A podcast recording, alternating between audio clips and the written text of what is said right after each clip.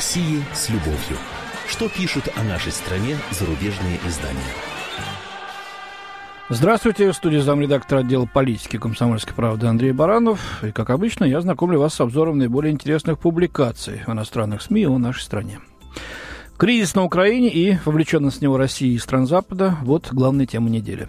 Сегодня, в воскресенье, в Киеве намечено проведение Народного вечера на Майдане, которое, как не скрывают некоторые организаторы, вполне возможно перерастет, как они говорят, в решающий революционный штурм – ну, а пока что, кстати, не исключено, что именно готовясь к нынешнему судьбоносному моменту, э, Запад решил больше не притворяться, как ему важно якобы глобальное сотрудничество с Россией, показал, что он на самом деле нас думает, чего требует и э, какой судьбы хочет. Я такой ярости, честно говоря, откровенной истерики давно не наблюдал. Ну, почитаем прессу. Горе союзникам США. Так озаглавлена статья в американской Washington-Post. Написал ее Чарльз Краудхаммер. А, Украина не только крупнейшая европейская страна, на ней зиждется мечта Владимира Путина о возрождении Российской империи. Каким же был ответ США? Да практически никаким, сетует автор. Ай-яй-яй-яй-яй, мы не должны обижать Путина, иронизирует он. Мы не должны подвергать опасности драгоценную перезагрузку Обамы, перезагрузка в кавычки дается, фарс, обернувшийся лишь заслуженным недоверием союзникам, таких как Польша и Чехия, которых мы бессмысленно ослабили в тщетной попытке успокоить Россию в вопросе о ПРО. Почему? Почему же не предложить Украине более высокую цену, чем дает Путин, прямо спрашивает автор. Речь идет ведь всего о 10-15 миллиардах долларов. Неужели такой пакет не могли предоставить западные страны, чтобы изменить стратегический баланс между свободной Европой и агрессивной авторитарной Россией? И не допустить, чтобы российская клептократия путем шантажа добилась региональной гегемонии. Вот. Еще дальше идет э, Рам Этваря из швейцарской Летем. Эм, на заключительной пресс-конференции в Вильнюсе председатель Еврокомиссии Жозе Мануэль Борозо выглядел взбешенным. Даже ближайшие сотрудники никогда не видели его таким. Борозо потребовал от Москвы прекратить оказывать давление на страны, с которыми ЕС намеревается наладить отношения, пусть даже они когда-то были союзниками России. Очевидно, что Баррозу готов к конфронтации, отмечает автор статьи. Интересно, вот подумалось мне, что это вдруг-то? Оказывается, вот почему, послушайте. А, цитата. «Россия вызывает все меньше и меньше страха. На протяжении многих лет она использовала газ как оружие, чтобы заставить себя слушать. Однако, несмотря на то, что она остается источником снабжения европейских стран энергетическим сырьем, зависимость от нее снижается, утверждает швейцарист. Российская военная мощь тоже швейцарца больше не впечатляет. А, страна все еще располагает некоторыми возможностями, но не способна противостоять прямой конфронтации – я подчеркну это, прямой конфронтации. Вот оказывается, холодную войну там на Западе не думали хранить. Э, им хочется еще раз, наверное, попробовать преподать нам урок. Если в конце 80-х годов Михаил Горбачев этот урок прилежно выучил под завывание об общечеловеческих ценностях, сдав тогда наших союзников в Восточной Европе, которые теперь вошли в НАТО и строят там у себя американскую ПРО, развернутую, кстати, на восток, вот, то теперь эту учителя уже развернули на доске карту Украины.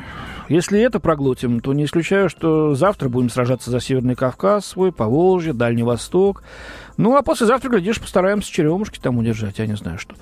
Э, не бывает вакуума в политике, уважаемые слушатели. Это аксиомы, доказанная, в общем-то, если можно, конечно, доказать аксиому, это теорема, доказанная временем. Вакуум это всегда заполняет сила, движимая волей политиков и решимостью народа. Сила, вытесняющая дряблость, непоследовательность или там даже преступную наивность иных лидеров. И тут э, весьма интересно, как ведут себя в эти непростые дни в контексте событий в Украине э, некоторые известные персоны у нас в России. Вот интересная публикация Стефана Манни в итальянской газете «Опиньоне» сообщает о посланиях, направленных украинскому народу из России.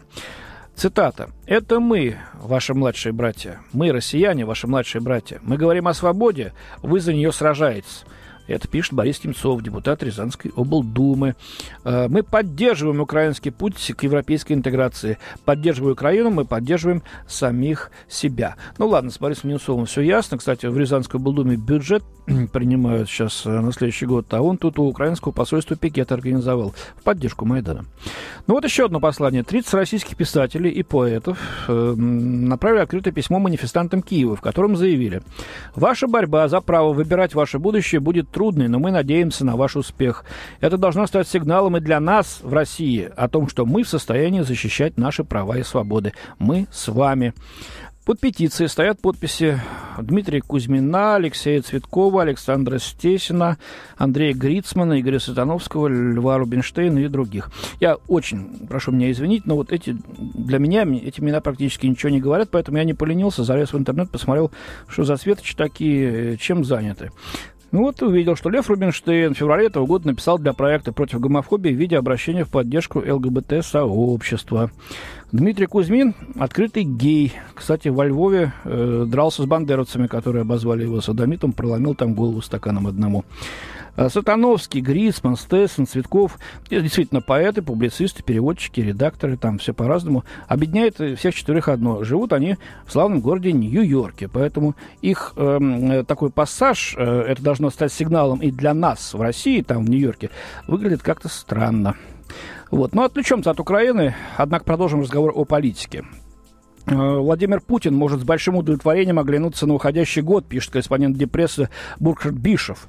Ведь за что только этот властный политик не брался, все-то ему удавалось. Последнюю минуту помешал Западу устроить воздушный налет на своего сирийского протеже Асада. Украину более-менее болезненным экономическим давлением загнал из европейского лагеря обратно в российский, а потом его гнездо впорхнул Эдвард Сноуден, тот самый американский правдоруб, который своими разоблачениями нанес трансатлантическим отношениям значительный ущерб. Автор не исключает, что следующая победа у Путина уже на готове. Какой радостный террорам начнется в западных СМИ, если он действительно амнистирует сидящего в тюрьме нефтяного магната Михаила Ходорковского и обеих панк-девиц, э, панк-певиц, панк-девиц по-разному, Надежду Толоконникову и Марию Олехину. И за пару месяцев до истечения их сроков. И даже еще до начала зимних игр в Сочи, само собой. В связи с этим Бишоп формулирует вопрос, как обращаться с этой уже вновь явно проникшейся самоуверенностью России. Ах, какие мы самоуверенные-то, да? Во всяком случае, определенно можно сказать, говорит он, что ничего хорошего не выйдет, если сейчас прогнуться под эту российскую политику. Путин уважает лишь тех, кто отвечает ему тем же грубым тоном, который любит использовать он сам. Ангела Меркель это поняла она всегда решительно поднимает в разговорах с Путиным важные с точки зрения демократического э, набора ценностей темы, решительно, но без глупости и русофобии, которые постоянно встречаются в адресованных России заявлениях американских сенаторов Джона Маккейна и Линдси Грэма. То есть тут европейцы еще э, шпильчику американцам вставили. Э, Россия и впредь будет оставаться чрезвычайно сложным партнером, подытоживает Бишев. Э, ну, много чего продолжаю писать, кстати, о Сочинской Олимпиаде. Лос-Анджелес Таймс договорилась уже до того, что позорный и аморально проводить игры на землях черкесов, вышвырнутых со своей земли русскими оккупантами в середине 19 века. О как! Глубоко копнули ребята. По-моему, уже не знают, как еще очернить грядущее спортивное событие, какие шпильки в Москве вставить. Но об этом у нас еще будет возможность поговорить с вами подробнее в следующих обзорах. А в заключение э, о скандале э, в Нью-Йорке. 5 э, декабря прокурор Южного округа Нью-Йорка Прит э, Харара обвинил 49 бывших и действующих российских дипломатов и членов их семей в мошенничестве, связанном с программой бесплатного медобслуживания. Они э, незаконно получали мед медпомощь бесплатную, ну, при родах, в основном, пишет Wall Street Journal. Дипломаты якобы систематически скрывали свои истинные доходы и э, не говорили, что их дети не являются гражданами США. Российская страна пребывает в недоумении. Как заявил замминистра иностранных дел России Сергей Рябков, нам непонятно, почему соответствующие ведомства сошли возможным придать огласке эти обвинения без обсуждения по дипломатическим каналам. У нас много претензий к американским дипломатам в Москве, но мы не выносим это в сферу публичного внимания, сказал Рябков. Есть десятки ситуаций, где мы можем предъявить им претензии. А, но между тем, э, Хараров объяснил, что Госдеп может попросить иностранное государство лишить своих посланников дипломатического иммунитета а в случае отказа дипработникам придется покинуть США. Задача дипломатов протягивать руку дружбы, а не шарить по карманам страны пребывания, заявил Харара. Это говорится в статье «Нью-Йорк Таймс». Ну, кто такой Харара, напомню, он э, вел дела против Бута и Ярошенко, а, посадив одного на 20 лет, другому дав пожизненное за то, за действия, которые они не совершали. Они были спровоцированы агентами американскими, действующими под прикрытиями. Их заставили обсуждать возможные какие-то, так сказать, противоправные действия. Они это обсудили, но ничего не делали. То есть обсудили за намерение, похитили, арестовали в чужих странах, привезли в США и там осудили. Вот такой прокурор. Ну и что за этим стоит-то? А вот читаем Нью-Йорк Пост, а там злорадство. Это вам за Эдварда Сноудена, товарищи, говорит Нью-Йорк Пост. Э, в издании полагают, э, что публичность, с которой Минюс США стыдит российских чиновников, э, попахивает расплатой за предоставление Кремлем убежища разоблачителю АНБ, который, в общем, действительно нанес ущерб больше, как пишет газета, чем все советские российские спецслужбы и дипломаты вместе взятые. Расследование ФБР может привести к дальнейшему ухудшению отношений между Москвой и Вашингтоном, предупреждает Лос-Анджелес Таймс. А, кстати, в Газдепе уже стараются минимизировать ущерб. Мы не думаем, что это повлияет на наши двусторонние отношения с Россией, э, заявил официальный представитель Госдепартамента Мэри Харф. Честно говоря, слишком много важных проблем, по которых нам приходится работать вместе. Ну вот одной из таких проблем является Украина, и заявление Джона Керри как-то не внушает большого оптимизма по поводу того, что мы пока что понимаем друг друга, работая по этой проблеме. Будем следить за событиями в Киеве, информировать вас. У меня на сегодня все. До свидания. В студии был замредактор отдела политики комсомольской правды Андрей Баранов. О России с любовью. Что пишут о нашей стране зарубежные издания?